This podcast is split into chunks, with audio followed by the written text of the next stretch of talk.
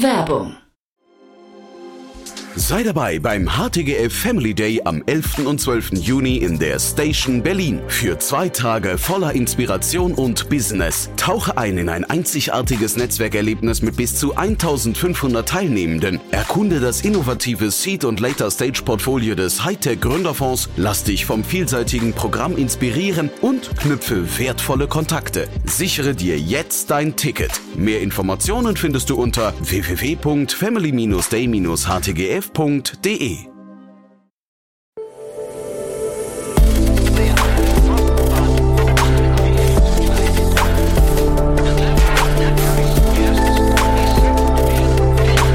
Startup Insider Daily. Investments und Exits.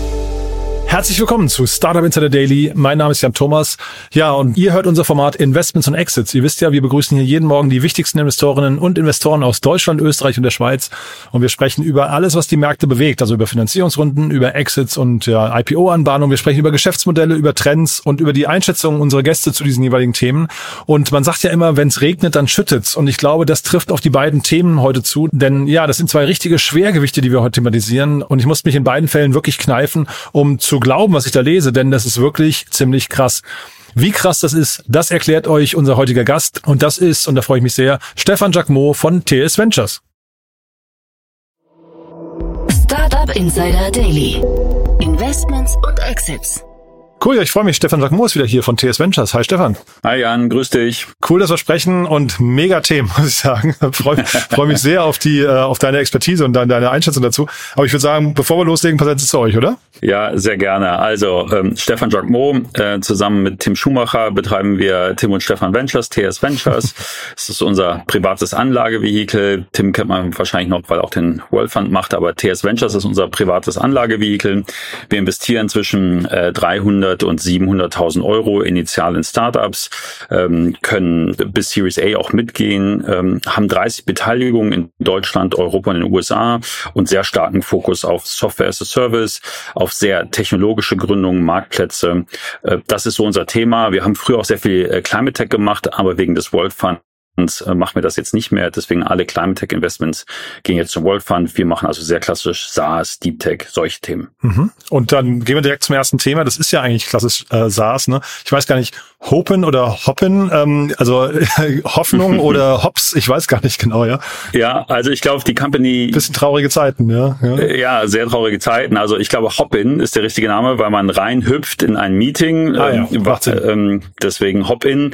Ähm, und ja, hier die die die Company kennt man vielleicht. Ähm, ist ist ein digitaler Event Organizer ähm, und die News des Tages. Deswegen direkt mal die vorweg. Ähm, äh, äh da werden Assets gerade, also nicht die gesamte Company, da werden Assets gerade für 15 Millionen Dollar verkauft. Jetzt kann man sagen, okay, 15 Millionen Dollar passt, aber äh, wer die Company nicht kennt, äh, es handelt sich hierbei um nichts Geringeres als das mal schnellst wachsende Startup in Europa aller Zeiten. Ähm, Zumindest und, bewertungsseitig, ne? Ja. Bewertungsseitig, genau, ja, ja, klar. Also Kundenumsatz, Mitarbeiterzahl to be questioned, ja. ja, aber bewertungsseitig. Genau, also äh, vielleicht ein bisschen Hintergrund zu der Firma, damit man das einordnen kann. Die Firma ist 2019 gegründet und ich glaube äh, tatsächlich aus Seedcamp heraus. Also ich glaube Pre-Seed-Runde hat damals Seedcamp ähm, gemacht, noch ähm, 2019, also vor der Pandemie. Und dann haben sie im Februar 2020 noch mal ein paar Millionen aufgenommen und dann ging halt im März 2020 die ist ja mit den Lockdowns los und dann ist dieses äh, Unternehmen durch die Decke gegangen. Auf einmal sind da ähm, Excel reingegangen, Northzone reingegangen, also die Creme der, der Creme eigentlich aller Investoren, ja, man muss schon sagen, äh, eigentlich äh, weltweit, ja, es ist ja nicht nur Europa äh, oder USA, weltweit. Ähm, Slack ist auch reingegangen. Also da waren unglaublich viele Top-Investoren. Äh, später auch Salesforce Ventures reingegangen. Tiger Global ist ja dann, wo dann die Bewertungen richtig wild wurden. Ja, und äh, wie ich dann schon eben sagte, also das war dann die schnellst, in der Bewertung schnellst wachsende Company Europas, ähm, ist äh, 2000 21 im August mit mal 7, knapp 8 Milliarden, also 7,8 Milliarden Dollar bewertet worden und haben da 450 Millionen Dollar aufgenommen äh, an Funding. Und äh, insgesamt ist in diese Firma sage und schreibe eine Milliarde US-Dollar geflossen. Ähm, ja, und jetzt werden Assets von dieser Company für 15 Millionen Dollar an ähm, Ring Central verkauft. Äh, da hilft, glaube ich, der Blinde dem Tauben, äh, was da den Exit angeht, weil der Käufer jetzt nicht die Stellar Company ist. Mhm. Ich finde das total bizarr, muss ich sagen. Aber vielleicht erst nochmal zur Einordnung. Also die sind, die waren wirklich extrem schnell dran. Ne? Die hatten Rückenwind vom Thema her. Corona, da, da hat das Thema natürlich voll reingepasst. Sieht man ja auch so ein bisschen an Slack und so weiter, die, ähm, solche, solche Investoren, die da drin was gesehen haben, was möglicherweise über Corona hinaus dann äh, noch, noch Bedeutung hat. Und diese Bewertung, äh, ganz ehrlich, ich habe dann gesehen, die sind innerhalb von, ich weiß nicht, zwei Jahren von 12 auf 800 Mitarbeiter. Ne? Bei, der, bei, der, bei der Finanzierungsrunde 2021 im August waren es 800 Mitarbeiter.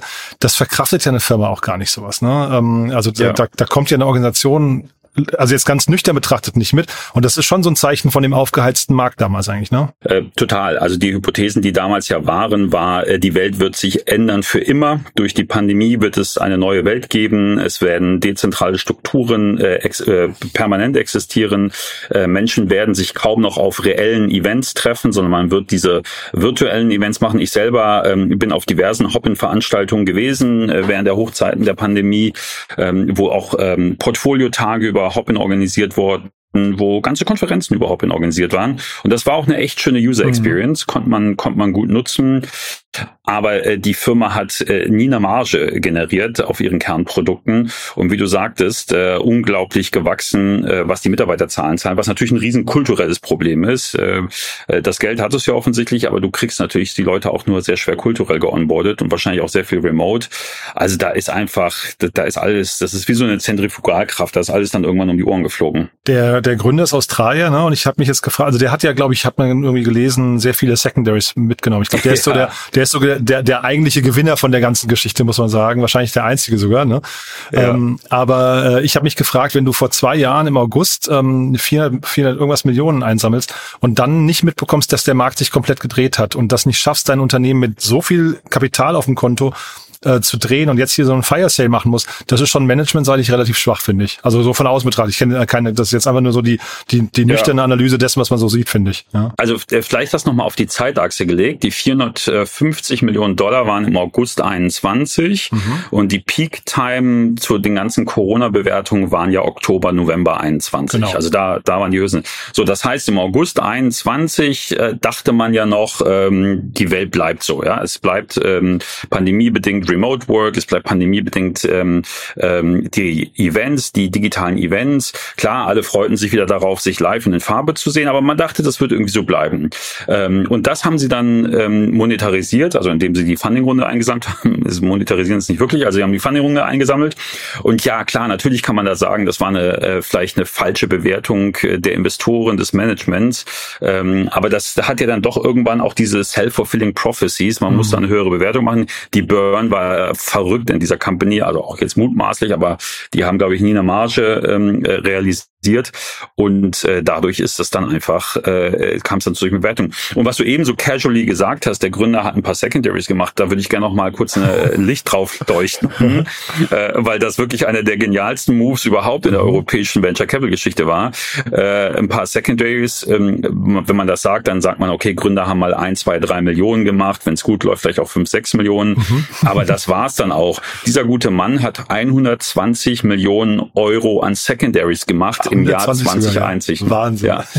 Also es gibt Gründer, die kriegen so ein Exit im Leben nicht ja. hin. Die kriegen kumuliert über alle ihre Entrepreneurial Endeavors solche Summen nicht zusammen. Mhm. Und das ist okay. Also das ist überhaupt nicht Schadenfreude, sondern es ist, äh, das ist normal. So, und dann 120 Millionen Euro in Secondaries zu machen. Äh, und äh, der gute Mann äh, ist heute, müsste der 29, 30 Jahre alt sein. Das heißt, er war zu dem Zeitpunkt 27. Und ähm, das zwei Jahre Jahre nach der Gründung, also 2019 gegründet und 21 im Zuge dieser 450 Millionen Dollar Bewert äh, Runden hat er dann mal eben 100 Millionen vom Tisch genommen, 120 Millionen und äh, da hört es bei mir auf. Ja, äh, und das ist vielleicht auch nochmal ganz spannend, Stefan, wie, wie du dazu stehst, generell zu Secondaries, weil man hat ja jetzt, also wenn man es jetzt auch auf der Zeitachse betrachtet, könnte man ja auch sagen, der hat seine Schäfchen ins Trockene gebracht und danach die Lust verloren. Ähm, korrekt. Nun zwei Dinge. Also einmal kann es natürlich äh, makroökonomisch hat sich die Welt einfach nun mal radikal wieder eine andere Richtung entwickelt. Sie war zum einen erstmal ist sie radikal in die eine Richtung gegangen, dann radikal in die andere Richtung. Die Leute sind alle wieder äh, zurück aus ihren Homeoffices gekommen und äh, reelles Treffen ist dann doch wieder beliebter. Ähm, das, da kann er ja nichts für. Das ist ein makroökonomischer Effekt, den er nicht beeinflussen konnte. Klar. Das zweite ist, ähm, kann man bei so einer hohen Summe, würde ich das auch vermuten, wenn ich ehrlich bin. Ähm, warum macht man das? Vielleicht da kurz mal rausgezoomt. Warum gibt es überhaupt die Option für Gründer und Gründerinnen, Secondaries zu machen, ähm, in, bevor die Company überhaupt verkauft wird? Äh, die Rationale, die dahinter steht, ist, dass Investoren, äh, Gründer ähm, dazu anhalten möchten, länger in ihrer Firma zu arbeiten. Und sie erlauben das, den Secondary, ähm, also ein Teilverkauf der Anteile des Gründers, ähm, um, um die Gründer ein bisschen entspannter werden zu lassen, weil äh, jeder Gründer äh, liegt äh, nachts irgendwann und guckt an die Decke und äh, sagt dann mal, okay, ich habe 30 Prozent noch an meiner Firma, die ist 100 Millionen bewertet gerade, das sind 30 Millionen für mich aufs Girokonto, ich verkaufe das jetzt, ja, ist für mich ein life-changing Event. Mhm. Aber die äh, großen Fonds, die natürlich äh, Fund-Returner-Potenzial in so einem Asset sehen, sagen sich, naja, jetzt haben wir sie in so kurzer Zeit auf 100 Millionen gekriegt, jetzt kriegen wir sie auch noch auf 400 Millionen, eine Milliarde Bewertung. Der gute Mann, die gute Frau soll es mal bitte schön durchhalten und jetzt nicht so einfach aufgehen, irgendwas machen die anscheinend richtig. Und dann sagt man, pass mal auf, damit du mhm. dich ein bisschen besser abends entspannst, äh, kannst du hier mal ein bisschen Geld vom Tisch nehmen und dann kannst du die Firma äh, weiterführen. So, und das ist da halt passiert. Aber, und da stimme ich dir, glaube ich, also da stimme ich dir zu 100 Prozent zu. Bei 120 Millionen Euro, äh, also wer da nicht irgendwie ab 15 Uhr anfängt, Yachtkataloge zu wälzen und ja, genau. äh, irgendwie Real Estate in Saint-Tropez irgendwie zu gucken, der, der macht, der hat dann auch irgendwie ein komisches Mindset. Und das ist natürlich zu verführerisch. Und das ist wahrscheinlich hier passiert. Wie ist das ja, wie ist das immer Secondaries? Kann ihm jetzt das nochmal gefährlich werden oder also können nee, ne? Das, das, ist, das durch. ist durch. Ähm, äh, er wird äh, also das ist verkauft, das ist durch, das ist überwiesen das Geld. Ähm, natürlich ist jetzt alles weitere äh, geht den Bach runter. Er hat ja noch Anteile an seiner Firma, ja. substanziell Anteile und äh, das wird jetzt natürlich äh, anders bewertet sein und ähm, wenn die Firma immer noch keine EBIT-Marge hat, ähm, dann werden Investoren die Firma auch bridgen müssen oder weiter am Leben halten müssen mhm. und die werden dann ganz furchtbar furchtbare, also für den Gründer furchtbare Liquidation Preferences da vorne reinknallen, der wird dann nichts mehr viel sehen und die werden auch sagen, du hast genügend verdient. Ja, das ist ja auch irgendwie äh, erstmal nachvollziehbar. Aber apropos äh, Liquidation Preference, wir haben ja hier über äh, strukturierte Runden schon gesprochen und ähm, mal vielleicht dein, dein Blick als Frühphaseninvestor da drauf. Äh, du hast ja Seedcamp gerade erwähnt. Äh, schlägt da dein, dein Herz so ein bisschen jetzt für die? Weil ich meine, die wurden ja wahrscheinlich auch gefeiert, dass sie das so früh gesehen haben und da irgendwie investiert haben. Und das könnte jetzt sein durch so eine strukturierte Runde, dass sie überhaupt nichts davon haben, oder? Das kann sein, die Einblicke habe ich nicht. Kurz abstrahiert von dieser konkreten Situation, wie verhalten sich aber Frühphaseninvestoren bei Secondaries? In der Regel versuchst du als erster Investor mit zu verkaufen. Das Ach ist so ein bisschen der Vorteil, den du hast als nicht institutioneller Investor, was ein Business Angel ist, was Seedcamp jetzt nicht ist. Seedcamp ist ein institutioneller Investor, aber Business Angels, also Non-Institutional Investors und sehr frühphasige Investoren und ich glaube, hier könnte man auch Seedcamp dazu hochrechnen, mhm. werden dann in so einer Secondary-Situation ähm, dann sagen, ich würde hier gerne äh, mittaggen und sagen, ich würde gerne Teile, wenn, wenn jetzt der Gründer, äh, der sozusagen in der LickPref ja nochmal hinter dem Frühphaseninvestor steht, wenn der jetzt Geld vom Tisch nehmen darf, dann würde ich gerne komplett rausgehen äh, oder auch einen Teil-Exit machen. Ich habe die Company immerhin bisher geführt. Und das wird auch gemacht aus, ähm, aus zweierlei Gründen. Der eine Grund ist, ähm, dass die spätphasigen Investoren die Komplexität Diversität im Gesellschafterkreis reduzieren möchten und einfach sagen, äh, dann haben wir mit weniger äh, Stimmen zu diskutieren, wenn wir jetzt für ein paar Leute hier rauskaufen. Ähm, zum anderen ähm, ist es natürlich auch ähm, ein Deal, den man eingeht, äh, weil wenn ich so ein Secondary mache, dann verkaufe ich diese Anteile in der Regel zu einer Bewertung, die unter dem aktuellen Finanzierungsereignis liegt. Also ich kann Secondary in der Regel nur machen, wenn gerade eine Finanzierungsrunde ansteht und dann sagen wir einfach mal jetzt ganz pauschal, die Firma wird für 100 Millionen bewertet.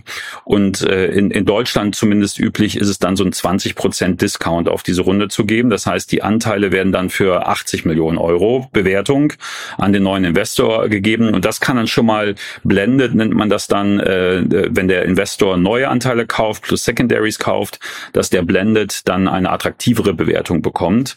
Äh, und dann ist es einfach auch ein Deal, ja, wenn der, wenn er glaubt, dass die Firma weiter durch die Decke geht und ich kann blendet äh, einen mehreren ähm, Kurs mir einkaufen durch so eine Runde. Dann habe ich ja schon mal in meinen Fundbüchern 10 Prozent äh, Wachstum drinstehen, was die Bewertung angeht, weil ich sie blended für 90 Millionen gekauft habe und der Big Company auf dem Papier dann schon 100 Millionen wert ist. Mhm. Äh, das, das macht man dann schon mal. Und deswegen glaube ich, dass du ganz früh, wenn sie smart sind und wenn sie mitgegangen sind, ich meine, das, das Spannende in der Investorenszene ist ja, man muss ja, oder es gilt ja auch für Aktien, man muss ja auch mal lernen zu verkaufen. Man darf ja nicht äh, immer nur halten, du musst ja auch irgendwann mal verkaufen. Gerade wenn eine Aktie mhm. immer nach oben geht, sagt man, ach komm, das, das halbe Jahr, die Jahr, das Jahr halte ich noch noch, aber du musst auch mal verkaufen. Und wenn die das smart gemacht haben, haben die da verkauft kommst natürlich beim Forbes Magazine und so nicht aufs Cover, wenn du zu früh verkaufst. Ne? Ja, also das ist so ja, der, der Nachteil davon. Ne? Also da ist ja immer ein bisschen auch so ein Ego-Thema. Also ich glaube, da kommen auch so Irrationalitäten dazu. Ähm, ja. Weil, weiß nicht genau. Ne?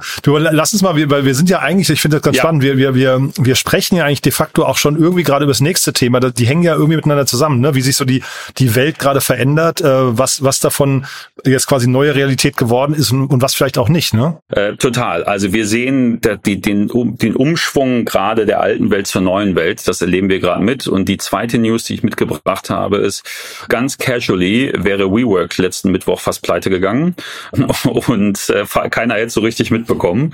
Aber es äh, WeWork selber hat eine Warnung ausgesprochen, äh, dass sie eventuell äh, bankrott gehen könnten.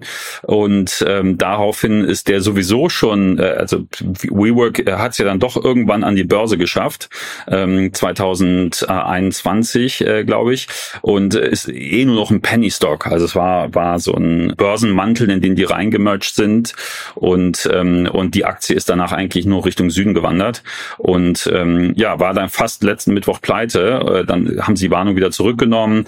Dann muss wohl wieder, äh, ich nehme an, Softbank noch mal ein bisschen vielleicht was gegeben haben, äh, so dass die Aktie dann wieder um 100 Prozent gestiegen ist. Also hättest du 500.000 Euro letzten Mittwoch in WeWork investiert, hättest danach eine Million gehabt. So einfach kann man manchmal zum, Million, äh, zum Millionär werden. äh, aber das macht natürlich keiner, der irgendwie bei Verstand war. Aber die Aktie ist jetzt wieder bei irgendwie 20 Euro Cent gelandet. Und ja, also wäre fast pleite gegangen. Und man muss sich das mal überlegen. WeWork ist zurzeit an der Börse, wird es gehandelt für 430 Millionen Dollar. Mhm. Die Firma hat zu ihrer höchsten, also die höchste Bewertung, die diese Firma jemals bekommen hat, war 47 Milliarden Dollar. Ja, gegeben immer nur von seinem einzigen treuen Investor Softbank. Ähm, und hier auch die Parallel zum Deal davor, ja, der ist auch getrieben worden durch Tiger Global. Äh, Tiger Global und Softbank ja als die beiden Investoren, die eigentlich an ETFs auf Internet bauen, wenn man so will, auf einem privatwirtschaftlichen ETF, also nicht public traded oder public listed companies, sondern privat gelistete Firmen, äh, die einfach 100 äh, Deals ja pro Jahr äh, ungefähr machen. Und Softbank war ja die einzige, äh, der einzige Investor, der äh, immer wieder sich selbst äh, eine höhere Bewertung gegeben hat. Also immer wieder der Lead-Investor in der nächsten Runde gewesen war. 47 Milliarden war da der äh, höchste Wert. Und als die ähm, Firma an die Börse gegangen ist, war sie noch 10 Milliarden wert. Da sieht man mal, welcher, wie das schon abgestürzt mhm. ist. Ja? Also von 50 Milliarden auf 10 Milliarden. Und heute ist sie nur noch zwei Jahre später 430 Millionen wert. Und vielleicht hier auch äh, lust, lustiger Fun Fact. Ähm, die Firma hat allein in dem ersten Halbjahr diesen Jahres 646 Millionen Dollar verbrannt. Mhm. Also 430 Millionen Dollar an der Börse weg, aber bringt 646 Millionen Millionen durch. Ähm, also ist immer noch nicht positiv. Und auch hier hatten wir eben beim letzten Deal äh, Adam Neumann, der CEO ähm, von WeWork, ist glaube ich der Meister des Secondaries. äh, der Mann hat eine Milliarde US-Dollar an Secondaries gemacht in der Vergangenheit. Völlig verrückt. Und ähm, da kann sich dann der Hopping-Gründer noch eine Scheibe von abschneiden. Aber das sind so zwei Jungs, die das, äh, glaube ich, privat ganz richtig gemacht haben. Adam Newman, wir hatten, glaube ich, hier auch an anderer Stelle schon mal die, diese coole Netflix-Verfilmung ähm, ähm, äh, erwähnt.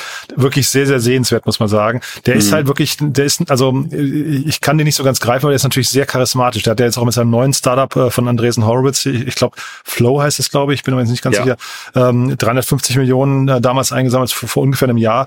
Ähm, also der, der weiß schon, wie das Narrativ, also dieses Storytelling funktioniert. Ne? Das, ich glaube, da ist er so in der gleichen Liga so unterwegs wie so ein Elon Musk und so weiter, die einfach verstehen, dass man Leute mit einer großen Geschichte vielleicht so lange, was nicht, das Geld aus, aus der Tasche ziehen kommt, bis irgendwann vielleicht dann der Realitätsabgleich kommt. Total. Also dieses Reality Distortion kann der bestimmt ähm, mhm. for the good and the bad. Ich glaube, intern äh, gilt er als äh, ziemlich durchgeknallter CEO, ähm, der da irgendwie mit Klangschalen und, und barfuß irgendwie durchs Büro läuft ähm, und seine Frau da ja auch sehr prominent immer rein positioniert hat.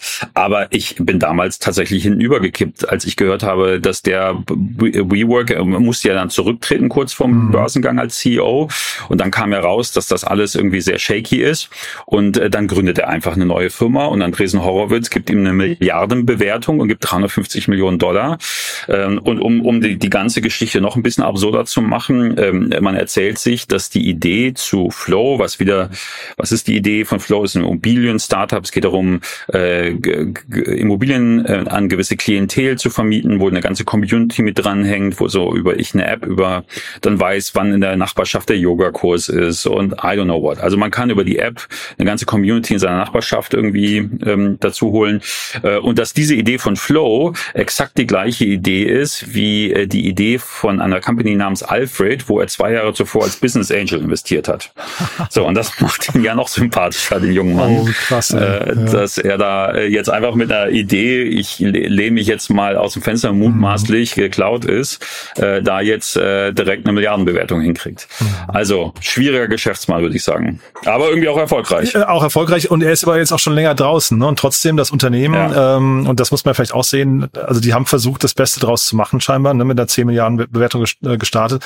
Davon jetzt irgendwie fast nichts übrig geblieben. Hat dieses Modell aus deiner Sicht überhaupt noch eine, eine Chance, wenn du sagst, sie hatten 600 Millionen Verlust im letzten Halbjahr, hast du, glaube ich, gesagt. Ne? Ähm, ja. Äh, ja, also das klingt ja eigentlich so, als also ich, ich hätte jetzt gedacht, ein Unternehmen von dem Reifegrad, wo man dann jetzt einmal schon durchgegangen ist, hat versucht, alle, alle Kosten zu optimieren und ähm, was nicht zu konsolidieren, dass das ja jetzt eigentlich so langsam in den Break-Even-Bereich kommen müsste, oder? Ja, also würde ich so sehen. Ich glaube, also WeWork, hilf mir mal, wann wird die Firma gegründet? Weißt du es aus der Hüfte? Nee, weiß ich tatsächlich nicht, aber so, ich, ich hätte jetzt nicht. so 2014 gesagt, 2013, irgendwie sowas, also schon, schon länger, glaube ich, ja. Ja, ähm, also ja.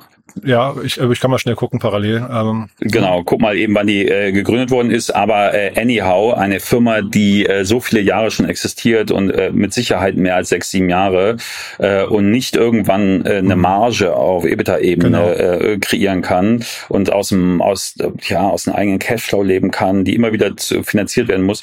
Da da ist einfach keine Substanz da. Das muss man einfach so sagen. Und äh, äh, es war ja immer das Bestreben von WeWork, sich als Technologie Company zu sehen ja. und nicht als Real Estate Company, was es eigentlich im Kern ja ist. Und das Geschäftsmodell ist ja einfach, ähm, du kannst ja als Geschäftskunde, äh, gehst du gerade als junge Firma, Startup, als äh, Einzelkauffrau, Einzelkaufmann, gehst du ja, kannst du ja eigentlich keine langfristigen Mietverträge eingehen, die im Gewerbeimmobilie ja das, das der gesetzte äh, Mietvertrag ist. Ist auch in den USA so. Und WeWork hat ja das geleveraged und hat einfach gesagt, okay, ich gehe die langfristigen Mietverträge mit Properties ein, kaufe die die, miete die und macht dann Short-Term-Rentals an euch äh, zu einem Premium-Preis und äh, hat dann immer behauptet, wir bauen eigentlich eine Tech-Company mit einer Community obendrauf und Services und I don't know what, was ja nie passiert ist, aber deswegen haben sie so SaaS-Multiples realisieren wollen und eigentlich keine Real Estate. Und das hat sich halt nie manifestiert und das ist einfach nur Show gewesen.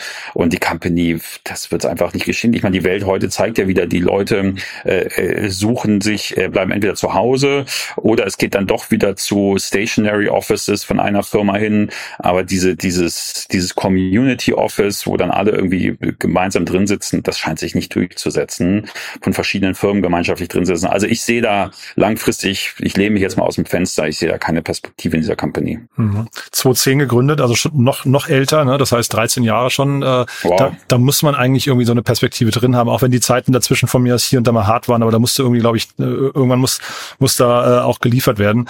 Äh, ich finde das, was du gerade gesagt hast, Stefan, finde ich nochmal hochgradig spannend, weil das ist ja eigentlich, ähm, da, damit müsste man ja eigentlich auch alle Investoren nochmal, ähm, jetzt nicht nur von WeWork, sondern generell auch ähm, so Frühphaseninvestoren wie euch und sowas, eigentlich mit konfrontieren, dass man eigentlich sagt, naja, hinterfragt doch immer noch mal, ist es wirklich eine Tech-Company oder ist es eigentlich irgendwie, ich weiß nicht, hat da jemand eine App gebaut? Nehmen wir mal Gorillas. Gorillas hat ja auch versucht, irgendwie mhm. nicht auf E-Commerce-Multiples, sondern auf Tech-Multiples äh, äh dann irgendwie ähm, mhm. sich, sich zu entwickeln. Das ist halt irgendwie ein bisschen, ein bisschen schwierig hinten raus, glaube ich, ne? Total. Und das ist, äh, würde ich auch tatsächlich äh, sagen, ist durchaus Kritik, den sich äh, die gesamte Venture Capital Szene und damit auch wir uns immer mal angucken ähm, oder auseinandersetzen müssen. Klammer auf, bei TS Ventures, wir haben tatsächlich in kein einziges Deliveries Startup investiert, weil wir das so gesehen haben, wie du es gerade beschrieben hast. Aber es war auch nicht gegen euch jetzt, ne? Das war jetzt aber ja, nur ähm, so, so, äh, generell Frühphaseninvestoren, die, die, ja. die prägen ja das Narrativ nochmal. Ne? Wenn die jetzt anfangen und sagen, wir sehen darin eine SaaS-Firma oder so, dann, dann zieht sich das ja unter Umständen sofort, ne? Total. Ähm, also alles gut. Wir haben sicherlich auch, ähm, äh, müsste ich jetzt mal überlegen, aber sicherlich verfällt man dann in diese Versuchung zu sagen, ich gucke ich guck einfach mal Multiples durch, was realisiert die meisten äh, Multiples und dann erkennt man sehr schnell, das ist äh, Software as a Service, Umsatzmultiple, EBIT Multiple und warum nicht versuchen, dann Firmen äh, in diese Richtung zu pushen. Mhm. Und äh, das ist ja auch schon mal hier und da gut gegangen. Das ähm, will ich, äh, das, das erzählt man sich dann auch in der Branche, wo sowas schon mal gut gegangen ist. Äh, und dann versucht man das sicherlich auch als früher phasiger Investor, die Firma in die Richtung zu drehen. In der frühen Phase ist ja die Determinante vor allem das Gründerteam. Also du sagst, okay, das sind Stellar Founder, die sich hier gerade treffen. Und äh, die Firma kann man sicherlich auch zu einem Tech-Play später ausbauen. Das, das verkauft man ja dann auch aus Vision noch bis zur Series A eigentlich. Aber spätestens dann muss man irgendwann gucken, äh, ist das noch so? Und dann ist das leider aber auch manchmal, das gehört zu unserer Szene einfach dazu. Und das ist auch ein Geburts Geschmacksfehler, glaube ich, manchmal unserer Szene, dass das dann so ein self-fulfilling prophecy sein muss. Also mhm. dann sagt der Series A Investor, jetzt habe ich die Bewertung gezahlt, ich muss jetzt aber in der eine Upround meinen LPs berichten, deswegen mhm. müssen wir die Story irgendwie aufrechterhalten und äh, fingers crossed und wird schon. Ähm, aber das wird's dann halt nicht so. Und äh, das ist hier bei WeWork ganz klar der Fall. Das ist halt nicht so. Und der, der den bittersten Preis dafür zahlt, und das ist nun mal auch Marktwirtschaft, ist dann nun mal Softbank. Die Korrekturen, äh, die sie darauf machen, äh, müssen jetzt auf ihr Portfolio und Na, die, die Aktionäre Runden. auch, Steffen, die darf man an der Stelle nicht vergessen. Ne? Da gibt's wahrscheinlich ja. auch unterwegs eine ganze Reihe eine Aktionären, die einfach gedacht haben, hey, das Ding, äh, das könnte ja noch was werden. Ich kenne das vielleicht, weil ich da Kunde bin und so weiter. Und die haben ja alle ihr, also bis zu, ich weiß nicht, 90 Prozent verloren. Ne? Äh, total. Ähm, äh, wobei tatsächlich ein großer Sell-off äh, von diesem SPAC, von diesem Börsenmantel nach Börsengang von WeWork schon passiert ist. Also die Aktie so. kannte eigentlich nur eine Richtung und das war Süden. Ja. Äh, da, da haben schon sehr schnell die Investoren gesehen, da ist echt nicht viel zu holen. Mhm. Ähm, ich gucke gerade noch mal rein. Ähm, ja, die war lange dann stabil, aber dann 2021, genau, kam der Börsengang, dann kam noch ein kurzer Peak, aber seitdem hat eigentlich viele Leute nur verkauft. Und ähm, klar, aber die verlieren auch äh, Geld, das gehört dazu. Ähm, äh, das ist ja ein Phänomen unserer Branche, dass an, an der Börse gehandelt, also Public Traded Companies in der Regel immer äh, bei, bei großen Investments jetzt äh, weniger wert sind als äh, im privaten, hinter verschlossenen Türen bei Privatinvestoren gehandelte. Mhm. Jetzt ist es bei WeWork mit 47 Milliarden versus 10 Milliarden und jetzt 430 Millionen natürlich der extremste Fall wahrscheinlich. Aber so funktioniert mhm. Marktwirtschaft. Die ja. Softbanker haben jetzt ihre Hände daran verbrannt und sie haben auch Probleme, ihre nächsten Fonds zu raisen. Das, das sieht man auch. Die sind auch deutlich kleiner geworden. Und äh, das ist nun mal das Ergebnis davon. Das gehört dann auch zur Wahrheit. Man sieht an den Börsen, ich gucke mir hier gerade OnVista an, man sieht an den Börsen zumindest Trading-Volumen in Deutschland ist gegeben. Ne? Da gibt es eine ganze Reihe an Zockern jetzt gerade, die da irgendwie äh, Spaß in der Aktie finden. Aber unterm Wie gesagt, 500.000 am Mittwoch, am Donnerstag wärst du Millionär. Ja, so. Wahnsinn. Ne? Ähm, ja. Aber äh, insgesamt, da sieht man ja auch nochmal schwarz auf weiß oder rot auf weiß, äh, 98 Prozent verloren seit Börsengang. Das ist schon wirklich ja. total krass. Ne? Ähm, du, aber vielleicht nochmal ganz kurz zum Schluss die Frage dann an dich, ähm, wie weit müsst ihr denn, weil das sind ja jetzt beides Extrembeispiele, die wir haben. Es gibt ja zum Glück auch ein paar andere äh, Beispiele, die, die nicht so, so negative Geschichten, sondern eher das Gegenteil schreiben. Aber wie weit müsst ihr denn eigentlich gucken als Frühphaseninvestor? Müsst ihr schon für euch sicherstellen können, dass so ein Rework irgendwann mal nicht 13 Jahre, sondern irgendwann auf dem Weg dahin ein profitables Modell entwickelt oder oder oder auch so ein Hopin, also äh, Hopin, wie, wie weit wie weit guckt ihr da? Ähm, wie weit guckt man da? Äh, ich glaube, als also als wie, wie mache ich es? Ich weiß nicht, wie alle anderen es machen. Ich kann nur sagen, wie ich es mache.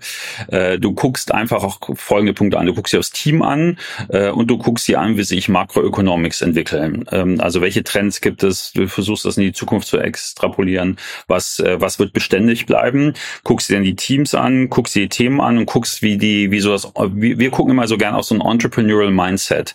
Also haben die Gründerinnen und Gründer irgendeine, irgendeine ja, Fähigkeit oder machen sie irgendwelche Sachen, wo ich sage, das ist smart, da sind sie einfach schlauer unterwegs als alle anderen, auch mit wenig Geld. Und ähm, so, dass man erkennen kann, die denken sehr unternehmerisch. Und äh, dann hast du ja wie eben dargestellt als Business Angel ja dann auch irgendwann die Möglichkeit, äh, sage ich mal, nach vier, fünf Jahren vielleicht so ein Secondary auch zu machen, mhm. äh, aber ähm, niemand kann und die die durchschnittliche Holding Period äh, eines Angel Investors, eines Frühphasen Investors ist durchaus sieben, acht, zehn Jahre, bis du dann dein Geld siehst, was ja so ein Series B, Series C Investor vielleicht äh, nach vier, fünf Jahren eine Firma, wenn sie dann Exit macht, Trade Sale oder an die Börse geht, schon viel schneller sein Geld sieht. Und als äh, Angel kannst du nicht acht Jahre in die Zukunft gucken. Wir können ja gerne mal acht Jahre zurückgucken. Also das iPhone ist, glaube ich, 2007 irgendwie an den Markt gekommen. YouTube ist irgendwie 2009 oder so an den Markt mhm. gekommen. Äh, das sind alles mal 14 Jahre oder sowas her. Wenn man, heute kann man sich YouTube gar nicht mehr aus der Welt irgendwie wegdenken. Äh, das kannst du gar nicht als Angel Angel. Also du hast, da ist, da ist halt auch einfach, du hast auch viele Abschreibungen als Angel. Und dann hast du die, du hast aber natürlich als Angel, ähm, ich meine, der alte Satz der Betriebswirtschaftslehre, ähm, äh, der Zins reflektiert das Risiko. Mhm. Du hast natürlich auch super Returns, äh, dann, wenn du dann mal ein, zwei, drei gute erwischt. Du hast aber auch viele Abschreibungen. Mhm. Ähm, in der späterphasigen äh, Runden haben natürlich die Investoren, die in der äh, Series C und Beyond irgendwie investieren, haben natürlich dann weniger Abschreibungen, äh, weil sie immer mal wieder durch ihre Libcrafts und sowas eins X ihres Geldes zumindest mal wiedersehen. Ähm, das ist gar nicht so unwahrscheinlich. Aber als Angel verlierst du dann doch viel, aber die paar, die du machst, ähm, also es, es gibt äh, gute Investoren, können auch 100x auf ihr Geld machen. Das passiert. cool. Und wer jetzt Lust hat, mit euch darüber zu sprechen, Stefan, ihr seid ähm, gesprächsbereit, ne? Wer jetzt 100x mal irgendwie das Geld reinbringen möchte, ja, genau. Also ja? wer, wir suchen vor allem die 100x Startups, ja, 10x machen andere, wir machen die 100x und ähm, können sich als so gerne melden bei uns. Ähm, ja, also alles, äh, das ist ja wahrscheinlich deine Frage, wer kann sich mhm. melden bei genau. uns? Ja, also alle frühphasigen äh, SaaS-Companies sehr gerne, sehr technologische Companies äh, in Deutschland ähm, äh, und, und Europa. Ähm, und wie gesagt, wir machen zwischen 300 und 700.000 initial, sind auch weiterhin sehr aktiv und freuen uns da immer über gute Leads. Gerne an Stefan mit ph at äh, tsventures.io eine E-Mail schreiben, da sitze ich auch wirklich dahinter dahinter und dann freue ich mich über neue Deals, die da reinkommen. Sehr cool. Stefan, waren tolle Themen. Ganz lieben Dank, dass du da warst. Ich freue mich aufs nächste Mal. Danke dir, Jan. Freue ja. mich auch. Bis dann. Ciao. Ciao. Startup Insider Daily, Investments und Exits. Der tägliche Dialog mit Experten aus der VC-Szene. Ja, das war Stefan Jacquemot von TS Ventures und das war Investments und Exits für heute. Und das waren wirklich krasse Themen. Ne? Also muss ich wirklich sagen, hat man nicht alle Tage und dann auch noch so geballt in einer Sendung. Schon krass. Also bin sehr gespannt, ob das jetzt nur ja kurzzeitige Phänomene waren oder ob das Vorboten sind für eine ganze Reihe an ja großen Pleiten, also an Unicorn-Pleiten. Wir reden ja hier wirklich auf dem ganz, ganz großen Level. Das eine Unternehmen war 10 Milliarden wert, ist jetzt noch 400 Millionen wert. Das andere war knapp 8 Milliarden wert. Da werden jetzt Assets für 15 Millionen verkauft. Also das ist wirklich ziemlich bemerkenswert wollen wir hoffen, dass es Eintagsfliegen sind und Momentaufnahmen und dass der Rest und vor allem die deutschen Startups davon erstmal nicht betroffen sind. Wir bleiben auf jeden Fall dran. Ich fand es ein super Gespräch. Wenn es euch gefallen hat, gerne weiterempfehlen. Ihr wisst ja, wir freuen uns immer über neue Hörerinnen und Hörer, die hier mal reinschalten, sich mal anhören, was wir hier tun und dann ja hoffentlich dabei bleiben. Dafür also schon mal vielen Dank an euch, wenn ihr das weiterempfehlen solltet an jemanden aus eurem bekannten, Verwandten, Freundes- oder Arbeitskolleginnen, Kollegenkreis. Dafür, wie gesagt, vielen Dank und ansonsten noch ganz kurz der Hinweis auf unsere Plattform und die damit verbundenen Newsletter. Ihr wisst ja, auf www.startupinsider insider.de findet ihr nicht nur unsere Plattform, wir bauen ja das größte Verzeichnis der deutschen Startup-Szene auf, ihr findet dort auch jede Menge Newsletter, unter anderem einen, der dieses Format hier flankiert, also der jede Woche zweimal erscheint und Investments und Exits thematisiert. Und dann haben wir ganz neu gelauncht einen Newsletter, der sich an Startups richtet, beziehungsweise Startups helfen möchte bei ihrer Finanzierungsrunde. Der wird nämlich gelesen von knapp 200 Investorinnen und Investoren, primär aus der frühen Phase. Das heißt, wenn ihr ein Startup seid, das auf Kapitalsuche ist und gerne Business Angels oder Early Stage VCs ansprechen möchte, dann schaut euch gerne mal auf unserer Newsletter-Seite um. Das könnt ihr nämlich kostenlos tun mit diesem Newsletter. Der erscheint wöchentlich und ist, glaube ich, eine ganz, ganz große Hilfe für Startups, die auf Kapitalsuche sind. So, das war's von meiner Seite aus. Euch einen tollen Tag. Vielleicht hören wir es nachher nochmal wieder und falls nicht nachher, hoffentlich spätestens morgen. Bis dahin alles Gute. Ciao, ciao.